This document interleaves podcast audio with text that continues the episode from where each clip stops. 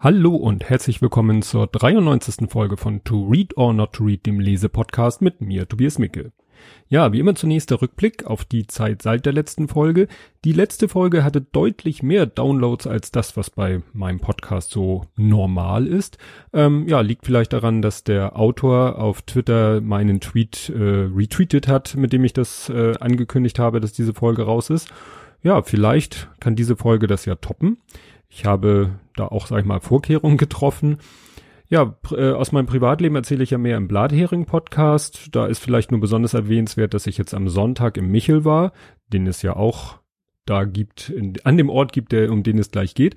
Ähm, ja, und da war ein ganz, ganz, ganz besonderer, ja, Gedenkgottesdienst. Aber wie gesagt, da müsst ihr mal ein bisschen beim Blathering reinhören oder sonst mal auf meiner Website gucken, was ihr da so findet. Ja, kommen wir doch mal gleich zur Sache, nämlich zum Buch. Das Buch trägt den Titel Kleine Welt, großer Traum, ist erschienen am 17. November 2017. Ähm, ja, der Untertitel ist äh, Die Erfolgsgeschichte der Gründer des Miniaturwunderlandes. Ja, und die Autoren sind dann eben diese beiden Gründer des Miniaturwunderlandes. Das sind Gerrit und Frederik Braun, Zwillinge, die haben am 21. Dezember Geburtstag, also demnächst äh, von der Aufnahme und Veröffentlichkeit aus gesehen. Äh, 1967 der Jahrgang, also ein bisschen älter als ich, in Hamburg geboren. Ja, die werden also 50 und sagen dann ja, zusammen werden wir 100. Ich war witzigerweise gerade auch auf einem Geburtstag, ja, wo zwei Leute zusammen gefeiert haben, keine Zwillinge, aber die auch jeweils 50 wurden, ist also im Moment gerade so on Vogue und äh, witzig ist auch, dass der Holger Kreimeier von dem Buch, das ich letztes Mal vorgestellt habe, am 8. Dezember Geburtstag hatte. Also irgendwie ballt sich das jetzt gerade so. Ja, äh, mehr über die beiden ist ja Inhalt dieser Buchvorstellung. Ja, wie ich zu dem Buch gekommen bin, ganz einfach. Also äh, es geht ja in diesem Buch auch oder zu einem sehr wichtigen großen Teil um das Miniaturwunderland und als Hamburger, der zu dem Zeitpunkt, als das eröffnet wurde, war ich Vater eines vierjährigen Sohnes der mittlerweile, kann man rechnen, 20 ist. Ähm, aber da war das natürlich für uns ein, ja, willkommenes Ausflugsziel. Also wir waren wirklich, ja, schon nach der Eröffnung relativ früh mal da und dann immer wieder zwischenzeitlich hatte der, ja, große auch eine Jahreskarte. Wir waren bei Nachts im Miniaturwunderland, ne, wenn die mal abends öffnen und so weiter und so fort. Also wir sind da wirklich regelmäßig und mit dem Kleinen, der jetzt ja mittlerweile acht Jahre alt ist, war ich auch schon von, ja, von dem Alter an, wo es sinnvoll ist, war ich mit ihm da und er ist auch ganz großer Fan vom Miniaturwunderland. Wir folgen dem oder ich folge dem äh, auch dem YouTube-Kanal, weil da ja immer wieder mal äh, interessante Videos veröffentlicht werden, gerade so über die Technik. Das interessiert mich auch sehr. Ja, und als dann eben diese Aktion losging, ähm, ja, Support Your Local Dealer habe ich genannt, wo sie gesagt haben, wir veröffentlichen ein Buch und bitte bestellt es nicht bei Amazon und Co., sondern kauft es im Buchladen. Und wenn ihr das macht und rechtzeitig vorbestellt, dann bekommt ihr ein unterzeichnetes Exemplar. Tja, und das habe ich dann gleich gemacht, beziehungsweise meine Frau war so nett, weil sie öfter beim Buchladen unseres Vertrauens ist und hat das Buch da für mich geordert. Und deswegen habe ich jetzt ein, ich schlage es mal kurz auf, ein richtig schön handsigniertes Exemplar. Ja, so kam ich zum Buch. Kommen wir jetzt zum Inhalt des Buchs. Ähm, ja, es ist sehr ähnlich wie das Buch von der letzten Ausgabe über, also von Holger Kreimeier äh, über ja Fernsehkritik TV und Massengeschmack TV, weil es ist erst äh, ja sehr biografisch und dann geht es halt um das Hauptprojekt. Deswegen hatte ich auch überlegt, die beiden Bücher in einem Double Feature vorzustellen. Das habe ich aber ja wieder verworfen, weil ich das Gefühl hatte, ich werde dann kein Buch richtig gerecht. Ähm, ja, das Buch ist im Großen und Ganzen äh, aber deutlich ausführlicher. Die Kapitel werden abwechselnd geschrieben, von dem mal von dem einen, mal von dem anderen, mit äh, ja mit seltenen Anmerkungen des jeweils anderen Bruders dazwischen und es gibt mittendrin, das erwähne ich dann aber nachher noch mal, ein Kapitel vom Vater. Äh, ja, bevor es richtig losgeht, äh, noch mal der Disclaimer: Ich mache hier keine äh, kulturkritische Rezension aller Reich Ranitzky. Ich erzähle von dem Buch, wie ich es gelesen habe, was da so drin vorkommt, was ich spannend fand, was vielleicht auch ja Bezug auf mich hat und wodurch es mich dann eben besonders irgendwie äh, ja angerührt hat. Ähm, ja, es geht los mit einem witzigen Vorwort, wo in einem Dialog geschildert wird, wie die Idee zum Buch entstand. Ne? Und man erfährt in diesem Vorwort zum Beispiel auch, dass Gerrit fünf Minuten vor Frederik geboren ist. Ne? Zwillinge gleichzeitig so richtig können die ja auch nicht auf die Welt kommen. Im ersten Kapitel, was vom Frederik geschrieben ist, also falls ihr die nicht so, ich habe auch immer Probleme, die aus auseinanderzuhalten. Ich versuche die jetzt mal so pauschal zu unterscheiden. Also Gerrit ist mehr so der der Technikfreak und Gerrit ist so, na, ich will nicht sagen mehr die kaufmännische Komponente, aber ja, so würde, könnte man das vielleicht grob unterteilen. Also wie gesagt, wenn Frederik ist nicht der Technikfreak, ist der der mit den vielen verrückten Ideen. Ja, es gibt äh, einen kurzen erstmal zeitgeschichtlichen Überblick über das Geburtsjahr der Brüder. Ähm, und was ich sehr interessant fand, weil ich ja nun selber dreifacher Vater bin und bei allen Geburten dabei war, ist, äh, dass sie erzählen, dass es eine große Überraschung für ihre Eltern bei der Geburt gab, dass es Zwillinge waren. Also nach dem Motto, sie, die Eltern wussten nicht, nicht mal, dass es Zwillinge werden. Das kann man sich heute gar nicht mehr vorstellen mit 4D-Ultraschall und allen Schikanen wo man schon äh, plastische Bilder seiner Kinder im Mutterleib bekommt. Und die wussten nicht mal, die Eltern wussten nicht mal, dass sie Zwillinge bekommen. Was natürlich dann doch eine ziemliche Überraschung war. Ja, dann kommt ein kleiner Wehmutstropfen, die Eltern trennen sich früh. Ähm, sie wachsen dann, äh, die Jungs wachsen dann äh, bei der Mutter auf in einer WG in den Grindelhochhäusern. Ähm, was ich interessant war, sie drehen mit der Super 8 Kamera Stop-Motion-Filme. Jetzt für die äh, Jüngeren, äh, eine Super 8 Kamera ist sozusagen eine Videokamera, aber noch mit Film, der belichtet wird. Also da kamen so, ja, so Kunststoffmodule rein, äh, Plastikmodule, da war ein Film drinne, der wurde dann belichtet und musste dann eingeschickt werden und entwickelt werden und hinterher hatte man dann so einen dünnen Filmstreifen, den man dann wirklich gegens Licht halten konnte und wo man die einzelnen Bilder sah. Und die musste man dann in einen Projektor einspannen und dann konnte man sich diese Filme angucken.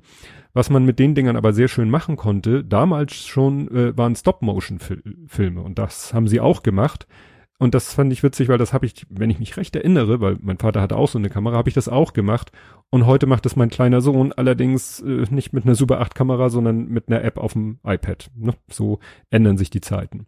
Ja, sie erzählen davon, dass sie zur, zur Lego-Fraktion gehörten. Ähm, und äh, Frederik wundert sich selbst, dass sie keinen Fischertechnik hatten, weil bei dieser ganzen Technikaffinität, die sie schon sehr früh entwickelt haben, ja, hätte es eigentlich nahegelegen, dass sie Fischertechnik ja benutzen, für, um ihre Ideen umzusetzen, weil das damalige Lego war ja auch nicht entsprach ja nicht dem heutigen Lego Technik, sondern war wirklich ja diese simplen Klötze. Also ich selber bin ja hm, so ein Fischertechnikkind.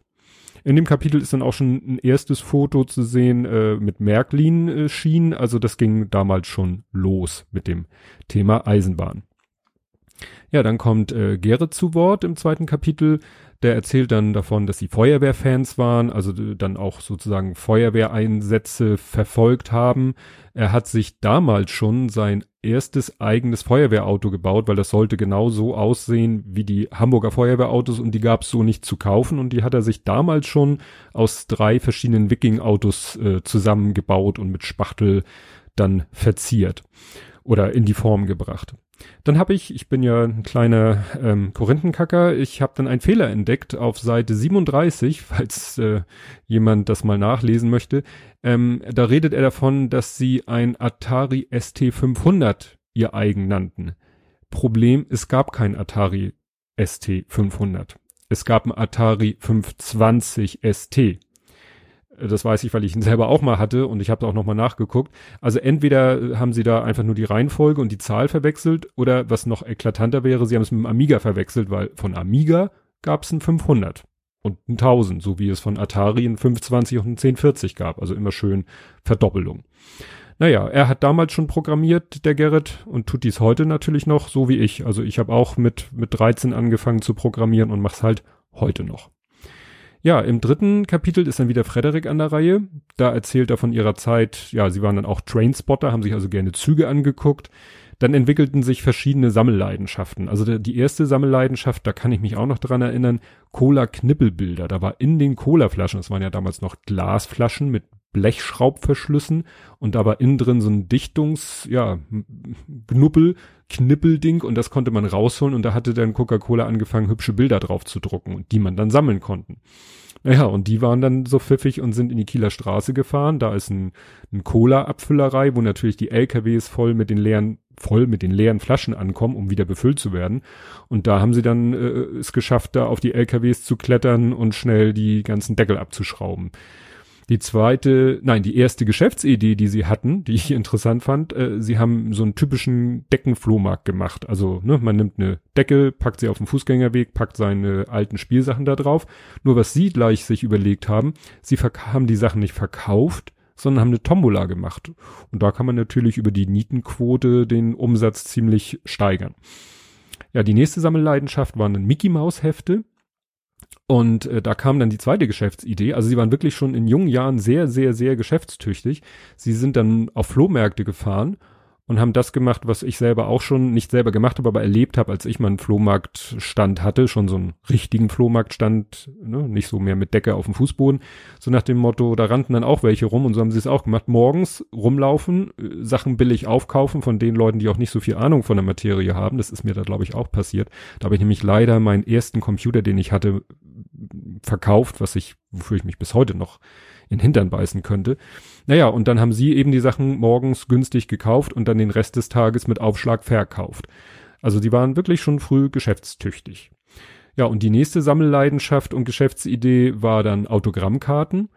Und da auch so hatten, hatte dann äh, Frederik die Idee, Mensch, ich schreibe die Adresse an. Es gab damals ja, ne, die Älteren werden sich erinnern, Hitparade wurde immer eingeblendet, wenn man von dem Interpreten eine Autogrammkarte haben wollte, die Adresse, an die man schreiben musste. Nun war er mehr so Fußball und andere äh, Promi-Abteilung, aber wie gesagt, man konnte irgendwo hinschreiben, musste Rückporto beilegen und kam, bekam dann eine Autogrammkarte. Und er sagte, naja, die hätte er dann zwar wieder verkaufen können, hätte aber keinen Gewinn dabei gemacht. Nur er hat dann einfach hingeschrieben und gesagt, ja, ich schreibe hier stellvertretend für elf Freunde, was ist ich für eine Fußballmannschaft, wenn es um Fußballspieler ging. Und dann hat er halt elf Karten zurückgekriegt für natürlich etwas mehr Porto. Aber unterm Strich konnte er dann, ja, zehn verkaufen und das war dann halt, da machte er dann Gewinn. Also was man auch generell sagen muss an dieser Stelle, auch in den Kapiteln, die sich auf die gerade am Anfang natürlich ferne Vergangenheit beziehen, gibt es immer wieder Teile, die sich auch auf die nahe Vergangenheit oder die Gegenwart beziehen. Also sie spannen dann immer auch den Bogen ja zu, zu aktuelleren äh, Geschehnissen oder ganz aktuellen oder eben Sachen, die eigentlich äh, nicht da spielen, wo sie gerade sind. Das ist also nicht stur chronologisch, aber das lockert das Ganze auch ein bisschen auf. Ja, dann ist Gerrit wieder an der Reihe.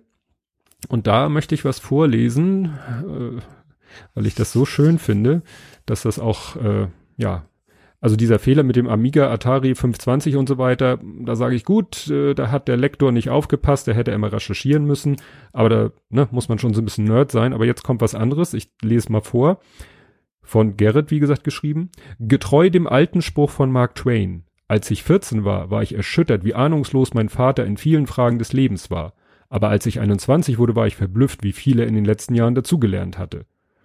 Kommt jetzt noch eine witzige Anmerkung von Frederik. Oh, Schriftstellerzitate. Nun wird's aber wirklich literarisch. Antwort Gerrit. Ich lese eben nicht mehr nur Comics. Wolltest du dich nicht an, auf dein nächstes Kapitel vorbereiten?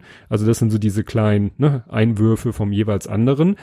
Aber worum es mir jetzt geht, ist dieses Zitat von Mark Twain. Da bin ich sofort hellhörig geworden, weil wer viel im Internet unterwegs ist, der weiß, dass da gerne ja mal so mit Bild, Text, Geschichten so in Meme-Form irgendwelche Zitate berühmter Leute gepostet werden. Und äh, es stellt sich dann oftmals raus, dass diese Zitate ziemlicher Blödsinn sind. Beispiel, ne, Einstein und die Bienen, ne?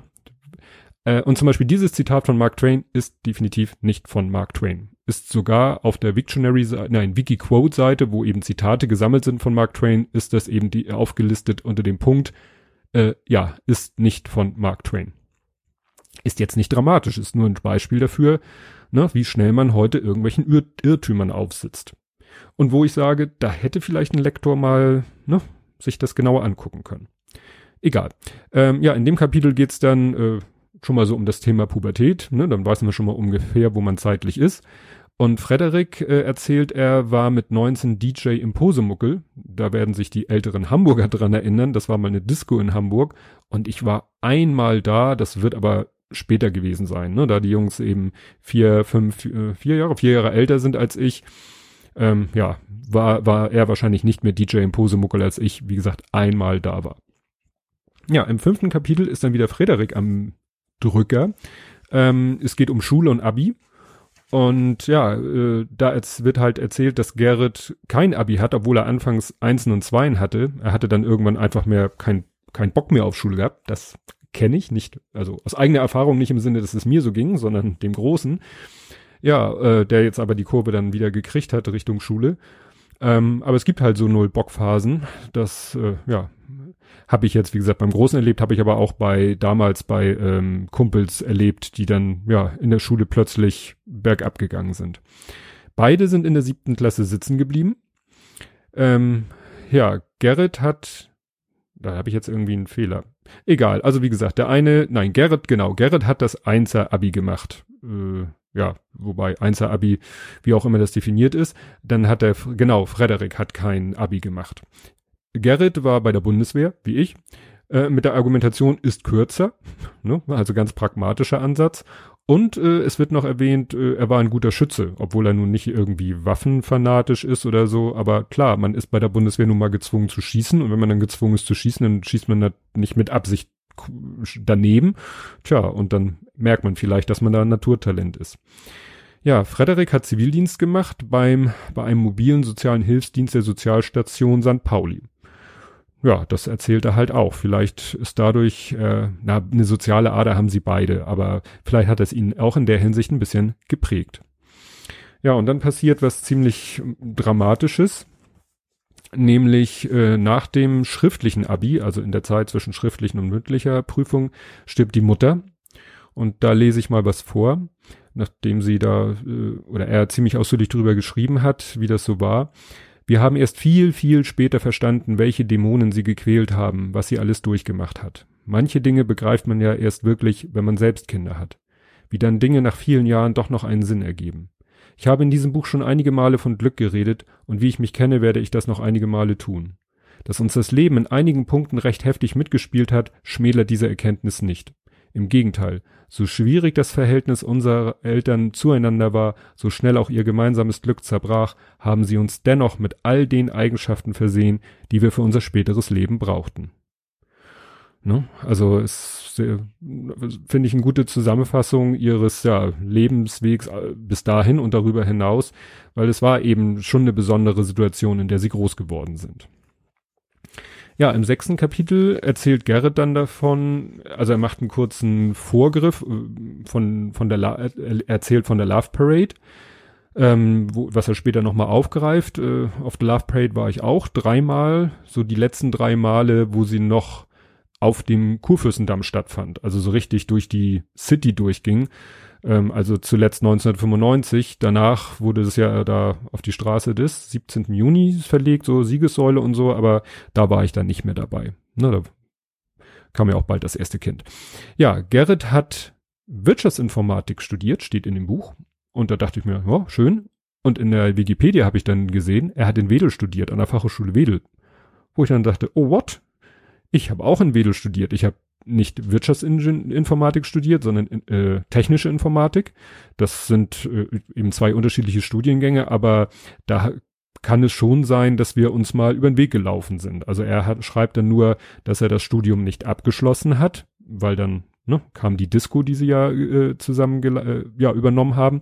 Er sagt, offiziell hat er bis 1996 studiert, was das jetzt auch immer heißt, ne, wann war er denn noch wirklich dort vor Ort, weil ich äh, habe von 91 bis 96 studiert. Also vielleicht sind wir uns da mal über den Weg gelaufen.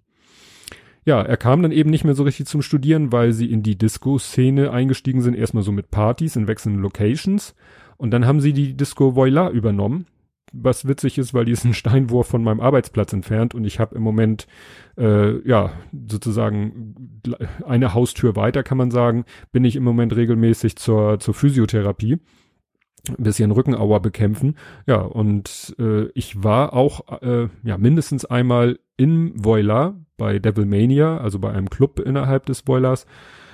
Ja, zu der Zeit, als sie die Disco inne hatten.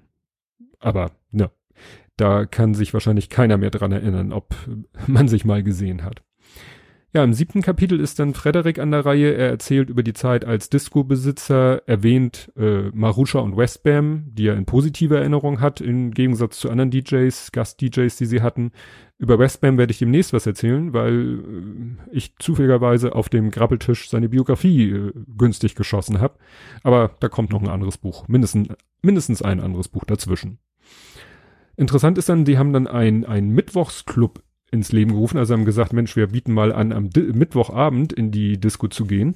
Und da wurde ihnen gesagt, ja, was sollen die Leute denn am Mittwoch in der Disco? Dann haben sie erstmal so eine Aktion gemacht, so hier, wer die ersten beiden äh, Abende kommt, kriegt eine Clubkarte für lebenslang freien Eintritt am Mittwoch.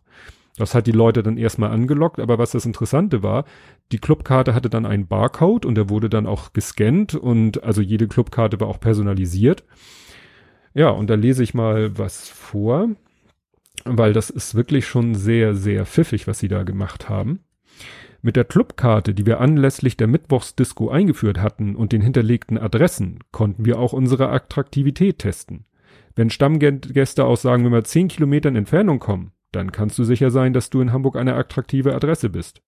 Wenn dein Einzugsradius jedoch immer kleiner wird, dann zeichnet sich Ärger am Horizont ab. Bestimmte Stadtteile waren besser als andere. Zu viele Stammgäste aus dem Speckgürtel von Hamburg sprachen für eine vermeintlich negative Veränderung.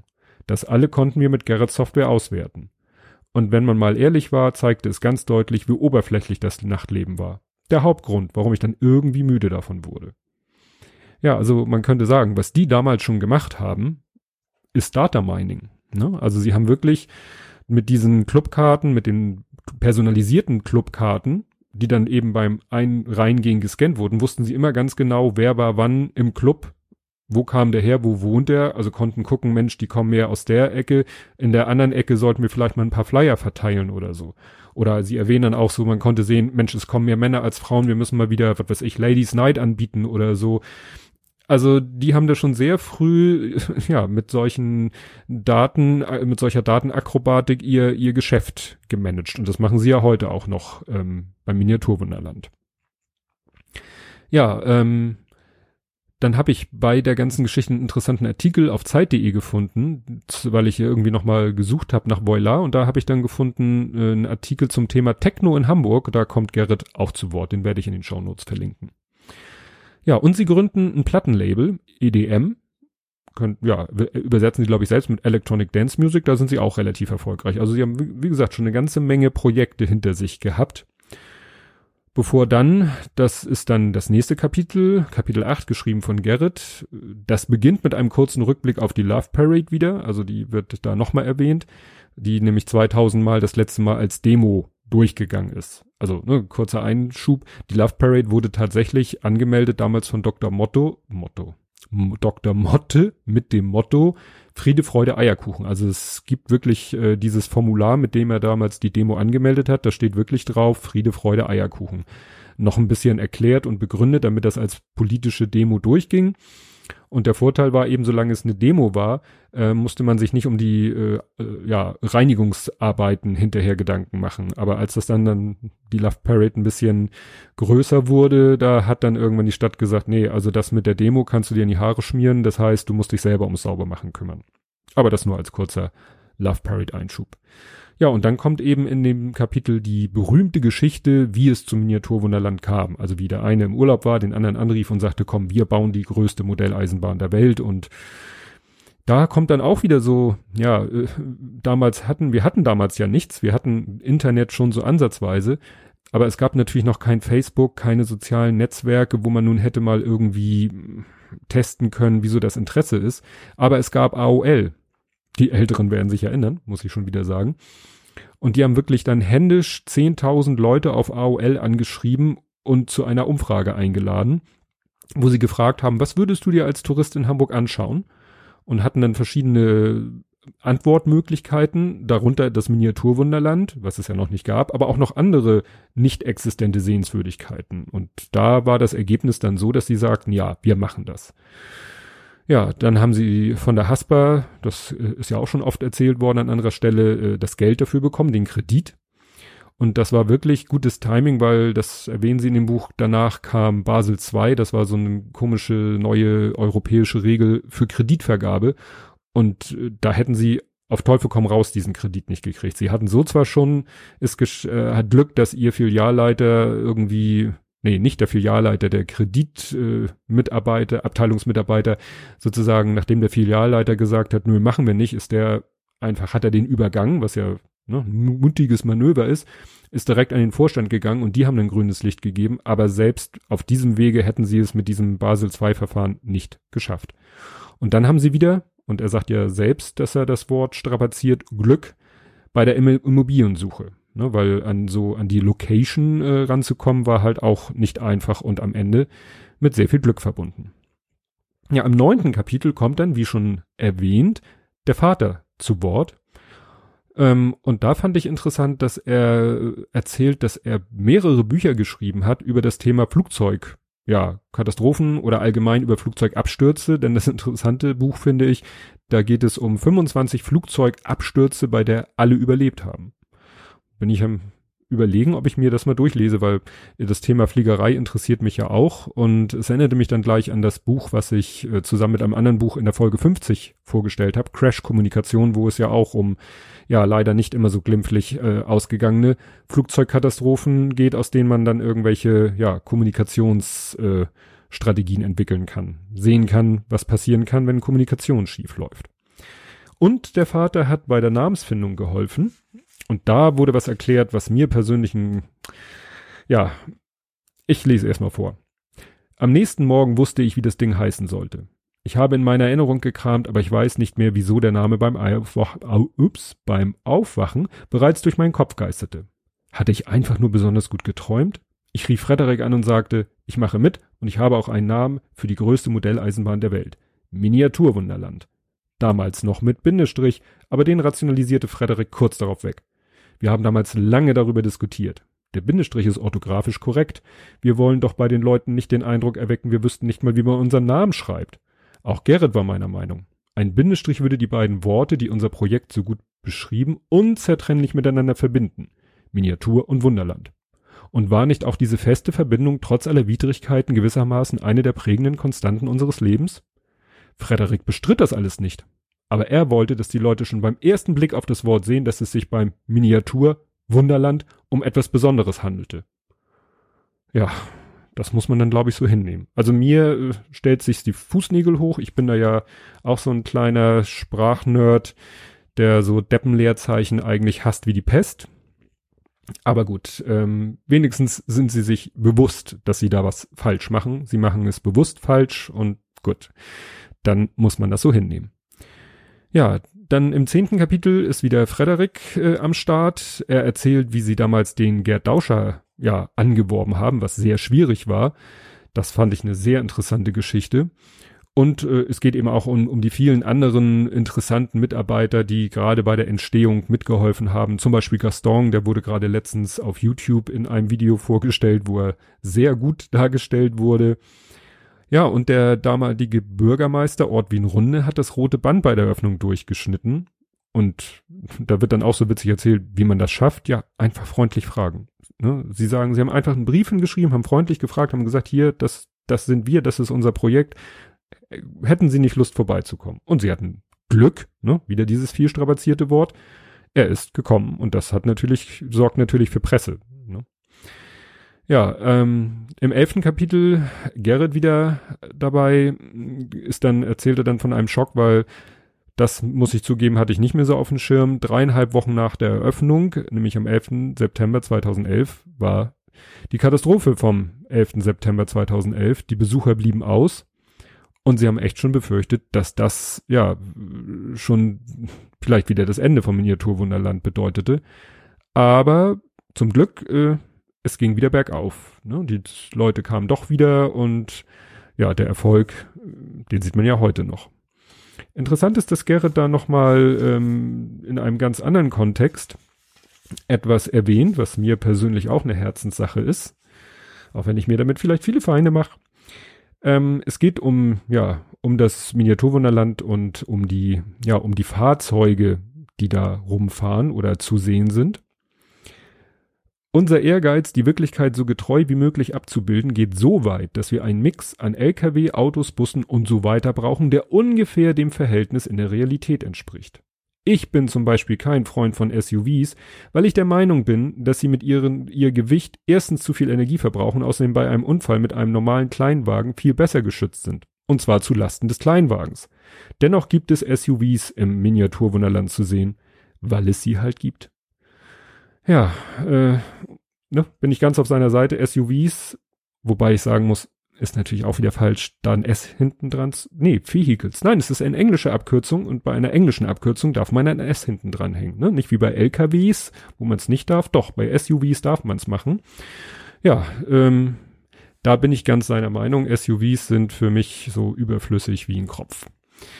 Ja, dann kommt im zwölften Kapitel wieder Frederik. Frederik erzählt dann davon, dass sie ja mit natürlich auch mit Konkurrenz zu kämpfen hatten, dass zum Beispiel äh, einer, ja, er sagt nicht genau, wer das ist, dass eben da jemand kam und sagte, weil sie von sich selber sprachen, als wir haben die größte Anlage, kam natürlich gleich einer, der behauptete, er hätte die größte Anlage und deswegen dürften sie das nicht sagen. Und das gibt dann, gab dann natürlich gleich eine einstweilige Verfügung.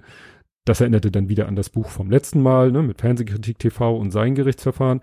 Nur sie hatten deutlich mehr Glück.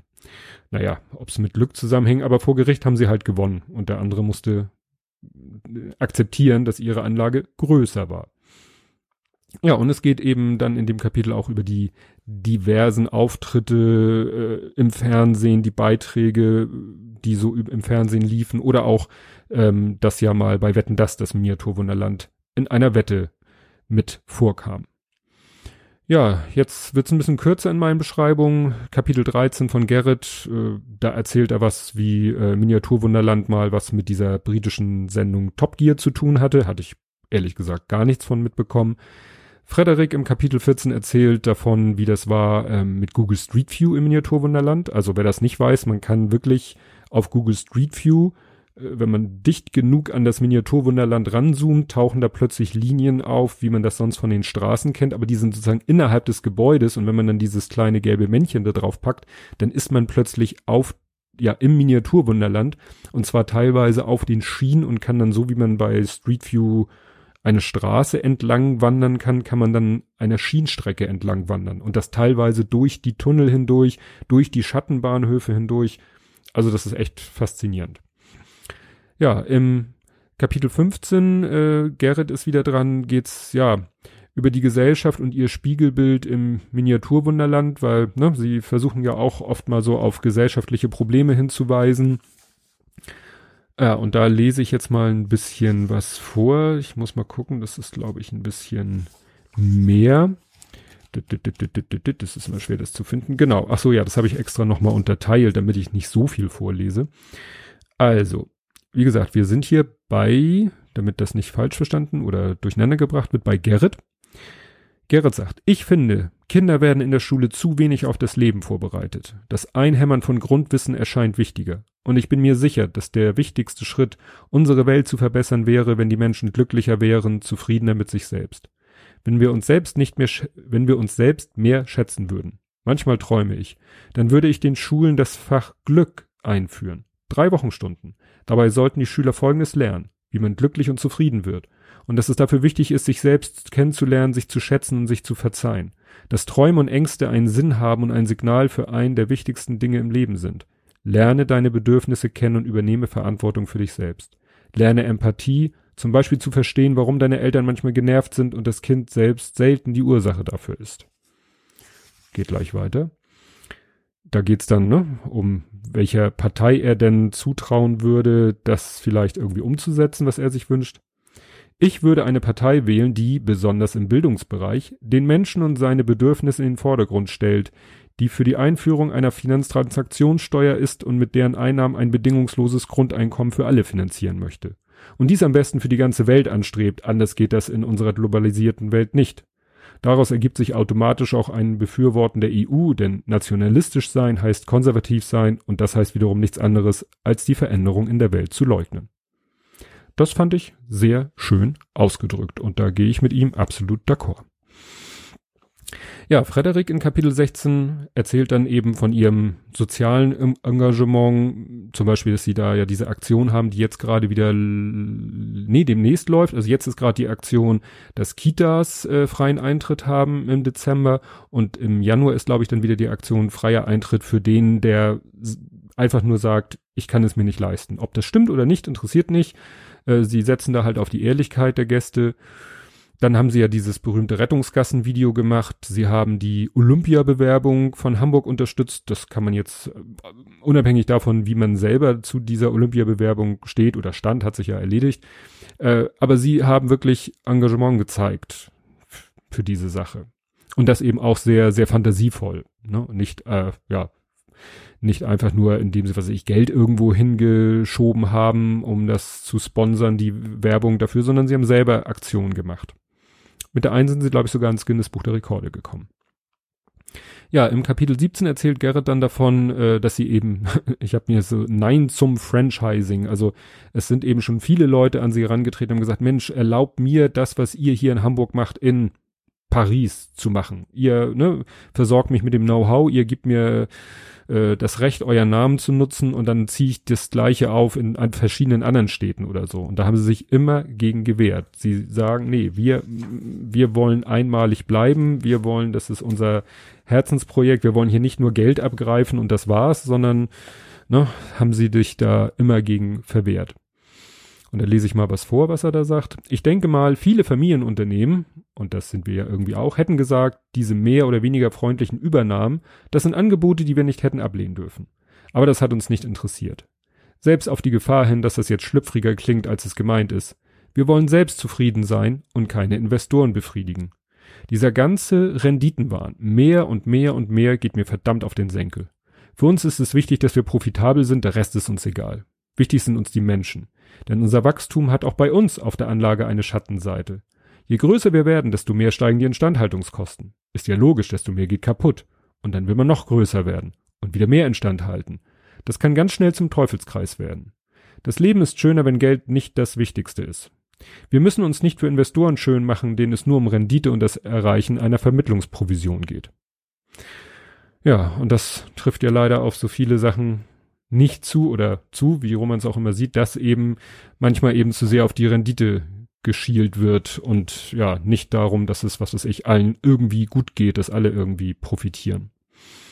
Ja, wird dann auch erzählt, dass sie natürlich auch, ja, mal mit Bürokratie zu kämpfen haben, dass sie natürlich auch Arbeitsschutzregeln einhalten müssen, die man vielleicht nicht immer ganz nachvollziehen kann, dass natürlich auch immer mehr Overhead entsteht bei der Größe der Anlage Deshalb mussten sie auch lernen, Aufgaben abzugeben, ne, was ihnen, was sie sagen, was ihnen schwer fiel. Dafür sind sie aber mittlerweile runter auch von, von 100 auf 50 Wochen Arbeitsstunden, was natürlich auch dadurch zustande kommt, dass sie mittlerweile auch Familie haben. Ja, dann habe ich noch einen kleinen witzigen äh, Fehler entdeckt, äh, der jetzt nicht so inhaltlich ist wie das Mark Twain Zitat oder wie der äh, Atari 500, sondern äh, da wollte jemand schreiben rumgeeiert also ne, wir sind da ein bisschen rumgeeiert und dann ist irgendwie ein E verloren gegangen und jetzt steht da rumgeiert, was man ja auch als gültiges Wort äh, akzeptieren könnte, aber es passt an der Stelle halt nicht. Ja, und als letztes gibt's dann ein gemeinsames Schlusswort von Frederik und Gerrit zusammen, wo sie nochmal, ja, so ein Resümee ziehen und einen kleinen Ausblick geben. Ja, dann gibt's noch einen Anhang mit den technischen Daten des Miniaturwunderlandes. Finde ich ein bisschen überflüssig, weil die technischen Daten vom Miniaturwunderland, also die Aufzählung, wie viel Lampen, wie viel Autos, wie viel Quadratmeter, das veraltet ja schneller, als man es lesen kann. Also sie sind ja ständig dabei, das umzubauen und meistens eben auch zu erweitern. Und dadurch äh, wird, wird, werden die Zahlen ja immer größer.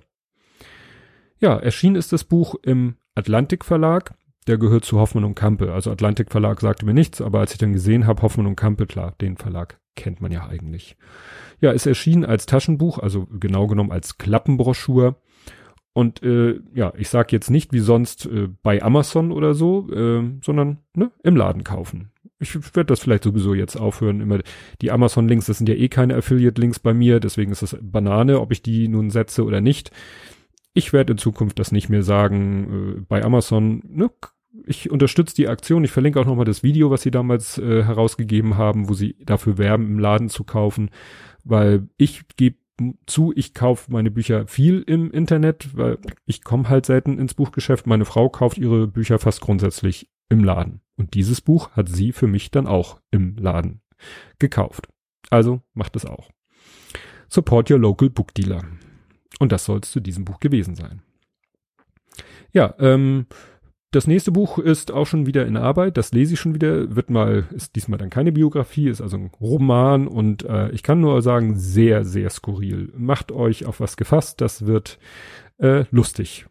Also gut, ob mein, mein Podcast dann lustig wird, kann ich natürlich nicht so vorhersagen, aber wie gesagt, äh, das Buch ist schon sehr skurril, um es mal so auszudrücken.